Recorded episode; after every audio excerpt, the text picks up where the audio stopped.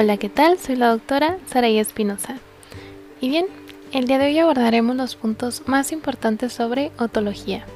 Tiene un tema de relevancia media alta para la presentación de nuestro examen de residencia médica nacional.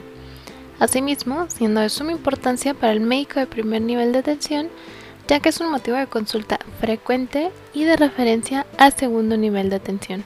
Como introducción, debemos conocer que nos estamos basando por completo en distintas bibliografías, las cuales son primordialmente las guías de práctica clínica nacionales, el manual del CTO, el manual del Dr. Prieto, algunos artículos respaldados por la CDC, nuestro libro Oídos, Nariz, Garganta y Cirugía de Cabeza y Cuello de Jesús Ramón Escajadillo, entre otros cursos revisados. Comenzamos. La otología es un tema muy importante, ya que aquí vamos a abordar cosas como la semiología para las pruebas de Rinne y Weber, y aquí hay que distinguir los tipos de hipoacusia y de nistagmo. En el caso de la otitis, sobre todo la otitis media y la externa maligna, la otosclerosis, que es muy rentable, sobre todo la clínica, el vértigo, ya que hay que distinguir muy bien el central del periférico, los neurinomas del acústico, las fracturas de peñasco, ya que es conveniente aprender a distinguir los distintos tipos, la hipoacusia infantil y la parálisis facial, sobre todo el diagnóstico topográfico y la etiología, por supuesto. Entonces, pasemos a métodos de exploración. Para la exploración clínica, bueno, tendemos a realizar una adecuada anamnesis y una exploración completa que constituye en la mayoría de las ocasiones la clave para un diagnóstico otorrinolaringológico correcto. Son necesarias al explorar el oído la inspección del pabellón auricular, ya sea por malformaciones, heridas, de la zona preauricular para detectar quistes o fístulas y de la retroauricular, aquí para detectar los signos de mastoiditis. La palpación de las adenopatías pre o retroauriculares, el signo del trago, que es el dolor a la presión sobre el trago, y de la articulación temporomandibular. Pasando ya ahora hacia lo que es la otoscopía, es el principal método diagnóstico en la patología del oído externo y medio. Puede realizarse con otoscopio eléctrico u otomicroscopio. Esto se hace traccionando el pabellón hacia atrás y hacia arriba para rectificar la curvatura del conducto auditivo externo. Es posible también explorar la permeabilidad tubárica al ver la imagen timpánica. Bueno, aquí podemos detectar un abombamiento de la membrana. Cuando se realiza la maniobra de Valsalva, que esta es la que nos permite abrir la trompa. Ya para el caso de la exploración radiológica, bueno, aquí se puede realizar las siguientes pruebas. De entrada tenemos la radiología simple, que actualmente está siendo completamente desplazada por las nuevas pruebas de imagen. La proyección de Schuller estudia el oído medio, ya sea por la neumatización de mastoides y el látigo, la articulación temporomandibular y las fracturas longitudinales de peñasco. Las proyecciones de Stevenser y transorbitarias se emplean para estudiar el oído interno, el conducto auditivo interno y las fracturas transversales de peñasco. La tomografía computarizada estudia mejor el oído medio al ser una cavidad ósea neumatizada. La resonancia magnética, bueno, explora mejor el conducto auditivo interno, el ángulo punto cerebeloso, el oído interno y el recorrido del nervio facial. Para la exploración funcional de la audición, las pruebas funcionales son las siguientes. De entrada tenemos la cometría o diapasones. Permite un diagnóstico cualitativo sobre el tipo de la hipoacusia, subraya eso. Nuestra primer protagonista es la prueba de Riné. Esta es monoural, comparando la vía aérea, esto, todo esto subrayalo, poniendo el diapasón delante del pabellón auricular y la vía ósea. Entonces tenemos vía aérea y vía ósea. Vamos a situar el diapasón sobre la mastoides. Riné positivo significa que la vía aérea va mejor que la vía ósea, subraya eso en individuos normales o con hipoacusia perceptiva. Cuando Riné es negativo, quiere decir que la vía ósea va mejor que la vía aérea. Quiere decir que es una hipoacusia de transmisión. Un falso Riné negativo en hipoacusia perceptiva profunda unilateral, que son las cofosis unilaterales. Y aquí, bueno, se valora cada oído por separado. Entonces eso nos arroja un poquito mejor de información. Nuestra segunda protagonista es la prueba de Weber. Esta es binaural y aquí se compara la vía ósea de los oídos poniendo el diapasón sobre la frente o en los dientes. siempre en la línea media. Identifica simetrías. En una hipoacusia unilateral, bueno, lateraliza el oído enfermo. Si es de transmisión, debido a que en el oído sano, el ruido ambiental percibido por vía aérea enmascara el percibido por la vía ósea. Y al sano, si es de percepción, entonces, esto es debido a que el sonido es percibido por el oído con mejor audición por vía ósea. Si es una hipoacusia bilateral y simétrica, puede no lateralizarse. En una persona normal no se lateraliza, o sea, le resulta completamente indiferente. Y pasamos a nuestra tercer protagonista, que la verdad no es tan conocida por todos, sin embargo es importante también decir que existe. En la prueba de Schwabach. Esta compara la vía ósea del paciente con la del explorador, y aquí acortada en hipoacusias perceptivas y va a estar alargada en las de transmisión. Pasemos entonces a audiometrías. Estas permiten un diagnóstico cualitativo y cuantitativo, subraya eso, ya que bueno, estudia umbrales auditivos y es la mínima intensidad a la que es audible un estímulo auditivo. Eso significa los umbrales. La intensidad de un estímulo auditivo se mide en decibelios y corresponde a 10 veces el logaritmo decimal de la relación entre las intensidades de dos sonidos. Por lo tanto, clínicamente las que más se utilizan son la tonal y la logoaudiometría. La audiometría tonal liminal es el estímulo con sonidos de frecuencias conocidas sin armónicos. Son tonos puros entre 125 y 8000 Hz de intensidad variable, tanto en vía ósea, o sea, umbral óseo, como por vía aérea, o sea, en el umbral aéreo. Lo normal es que la vía aérea y la vía ósea se superpongan. En el caso de la hipoacusia perceptiva se afectan y descienden ambas vías, y más en frecuencias agudas. En la hipoacusia transmisiva se altera lo que es la vía aérea, sobre todo en frecuencias graves, y la vía ósea se mantiene, entonces se genera una diferencia o gap entre ambas.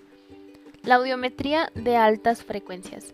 Esto es muy útil en el diagnóstico precoz de patologías que afectan antes a las altas frecuencias, como el trauma acústico o la autotoxicidad. Pasamos a la audiometría verbal, que como les mencionaba es la logoaudiometría. El estímulo son palabras y no tonos puros. Por ello, no es solo un estudio bueno de intensidades, sino que también analiza la discriminación verbal o la inteligibilidad esenciales en la adaptación de las prótesis auditivas.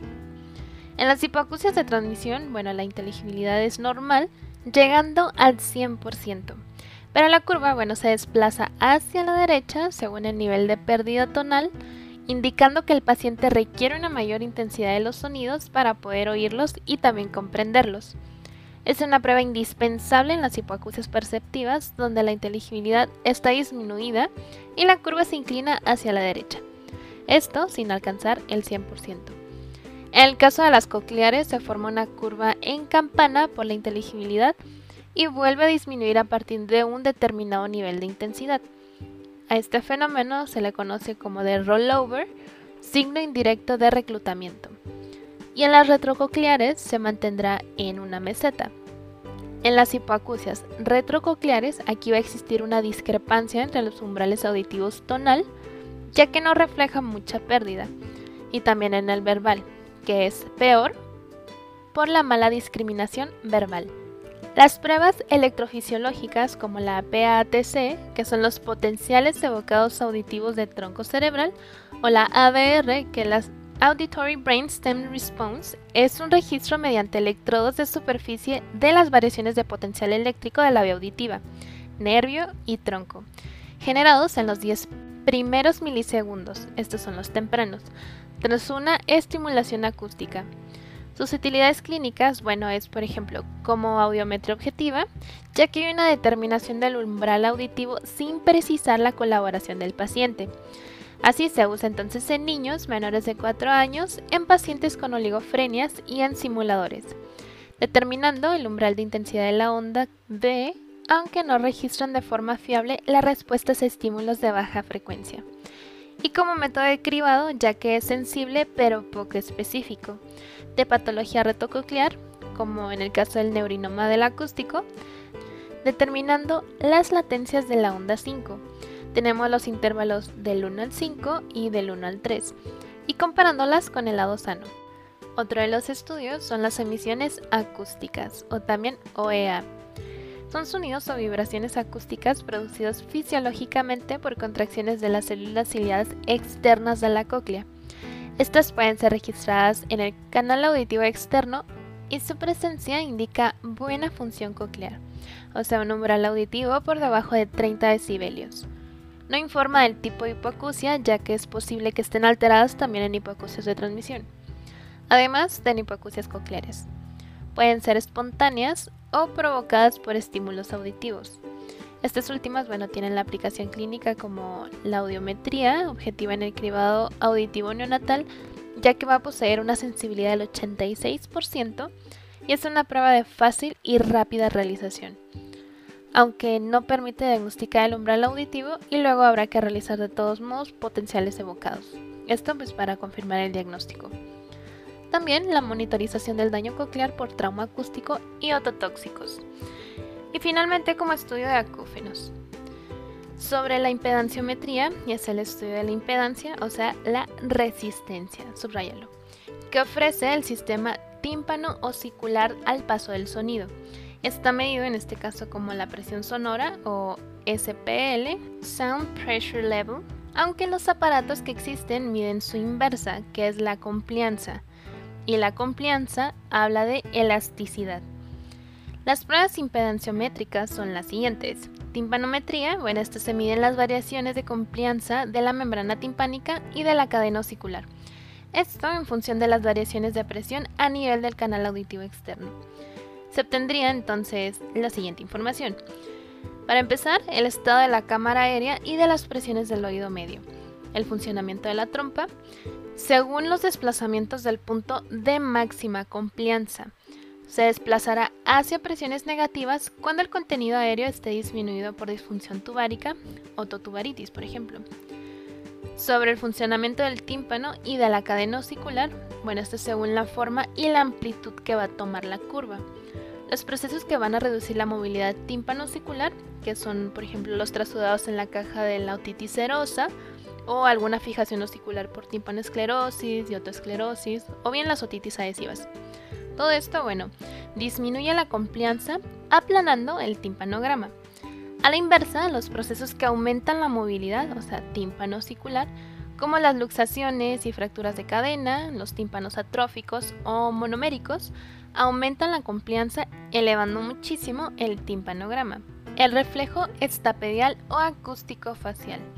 Los tonos puros comprendidos entre 70 y 100 decibelios por encima del umbral auditivo o de 60 decibelios, para el caso de los ruidos blancos, disparan este arco reflejo, o sea, la cóclea al nervio auditivo que vendría siendo el octavo par craneal, después al núcleo auditivo del tronco, después al núcleo motor facial que vendría al séptimo par craneal, de ahí al nervio facial y finalmente al músculo del estribo. Te recomiendo que si anotes esa cadenita porque es importante. Esto, bueno, lo que nos va a generar es una contracción del músculo del estribo que nos va a aumentar la impedancia tímpano-osicular. Esta va a estar registrada por el impedanciómetro. Se obtendrá información como la valoración del estado del oído medio, ya que algunas patologías que generan una hipoacusia de transmisión producen ausencia del reflejo estapedial. Típicamente esto lo podemos encontrar, por ejemplo, en la autoesclerosis, donde al principio, bueno, el paciente puede aparecer con el fenómeno de on-off, que es la alteración del reflejo solo al principio y al final de la estimulación. O bien las parálisis faciales. Aquí el diagnóstico es topográfico. Si está ausente, la lesión del nervio se ubicará por encima de la salida de la rama del músculo del estribo.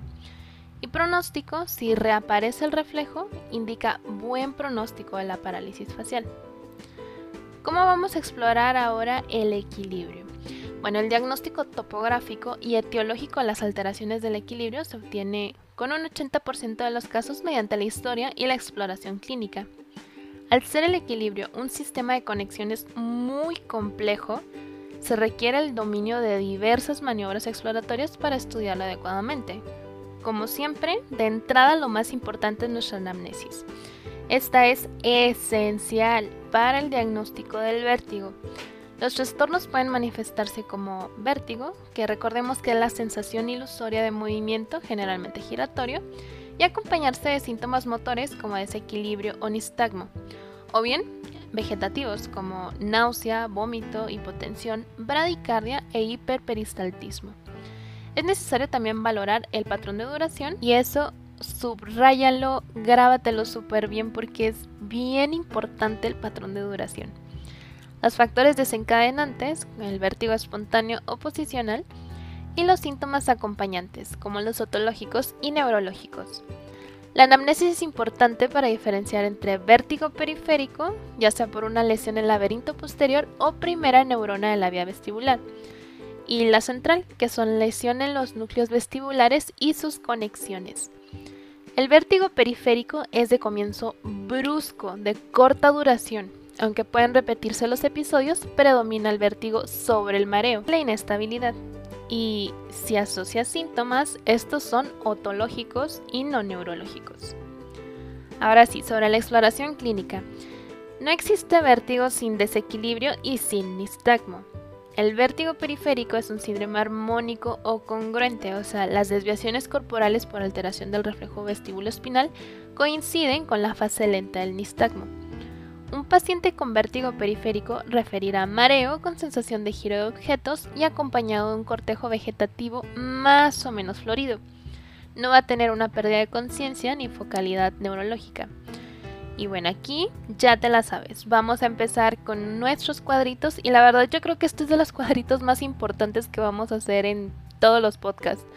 Vamos a hacer la diferencia entre el vértigo periférico y el vértigo central. Vas a hacer tres columnas en donde vas a poner en la primera todas las características. Ahorita te las dicto.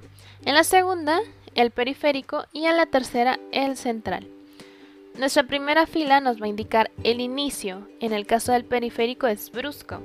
La duración es corta, la evolución es episódica, la morfología es rotatoria, los posibles síntomas asociados, hipoacusia y acúfeno. El cortejo es vegetativo, siempre. El nistagmo es horizonto rotatorio, nunca, nunca vertical relación intensidad entre síntomas es proporcionada. Pasando al central, bueno, el inicio es lento, la duración es variable, evolución progresiva, morfología, mareo e inestabilidad, posibles síntomas asociados, neurológicos, el cortejo vegetativo es variable, el nistagmo suele ser variable y la relación intensidad entre síntomas es desproporcionada. Con eso cierras tu cuadrito de diferencia entre vértigo periférico y central. Retomando las alteraciones del equilibrio, estas pueden ser alteraciones del reflejo vestíbulo espinal, como las pruebas de equilibrio son Romberg y eso subrayalo. Esto se hace de pie y con los pies juntos. Marcha adelante y atrás con los ojos cerrados es Babinski-Weil. Subrayalo. Marcha simulada es Unterberger y la prueba de los índices de Barani, que son los brazos extendidos e índices extendidos, todas ellas con los ojos cerrados para eliminar la información visual. En el caso del vértigo periférico aparecen todas estas pruebas. Tras un periodo de latencia, una desviación hacia el lado de la lesión vestibular en concordancia con la fase lenta del nistagmo. A diferencia del vértigo central, donde aquí las desviaciones corporales son sin regla fija, irregulares y atáxicas y habitualmente no concordantes con la fase lenta del nistagmo. Alteraciones del reflejo vestíbulo ocular, o sea, nistagmo. Son movimientos involuntarios y repetitivos de los ojos y se deben explorar en las distintas posiciones del globo ocular, con fijación de la mirada y usando gafas de Frenzel, que son de 20 dioptrías, esto para suprimir la fijación. Se puede registrar y cuantificar la intensidad del nistagmo mediante videonistagmografía, analizando la velocidad y dirección de la fase lenta. Los tipos y dirección de nistagmo más importantes van a ser los fisiológicos y los patológicos. En el caso de los fisiológicos, bueno, de mirada extrema, de fatiga de la mirada, de enfoque optocinético y por estímulo rotatorio o térmico, que va a ser la prueba rotatoria y prueba calórica. Los patológicos encontraremos espontáneos, que es vestibular periférico o central, y los provocados que son de posición o posicional estático, posicional dinámico, cervical, por agitación cefálica y neumático, que es el signo de la fístula. Características del nistagmo vestibular periférico espontáneo clásico. Siempre se acompaña de vértigo, es en resorte, con dos fases, una fase lenta, que es la patológica, y no define el nistagmo. Y después una fase rápida compensadora, que es en la que se define la dirección del nistagmo. Cuando se habla, por ejemplo, de nistagmo a la derecha, significa que la fase rápida de ese nistagmo es hacia la derecha.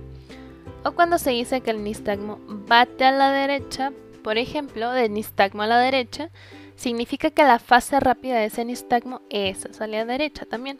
El nistagmo periférico se inhibe con fijación ocular y aumenta con las gafas de Frenzel. Su amplitud crece si se mira en la dirección de la fase rápida, es horizontal rotatorio, o sea, nunca puro vertical, es congruente, o sea que hay un movimiento igual en ambos ojos. Es unidireccional, o sea, quiere decir que bate en un solo sentido independientemente de la posición de la mirada. Lo habitual es que se trate de un nistagmo vestibular por hipofunción del laberinto afectado y se dirija hacia el lado sano y con mucha menor frecuencia que sea un nistagmo vestibular irritativo. ¿Qué quiere decir esto? Que es por hiperfunción del laberinto afectado y bueno, por ende que se dirija hacia el lado enfermo. El nistagmo vestibular espontáneo central es por desinhibición y bate hacia el lado de la lesión.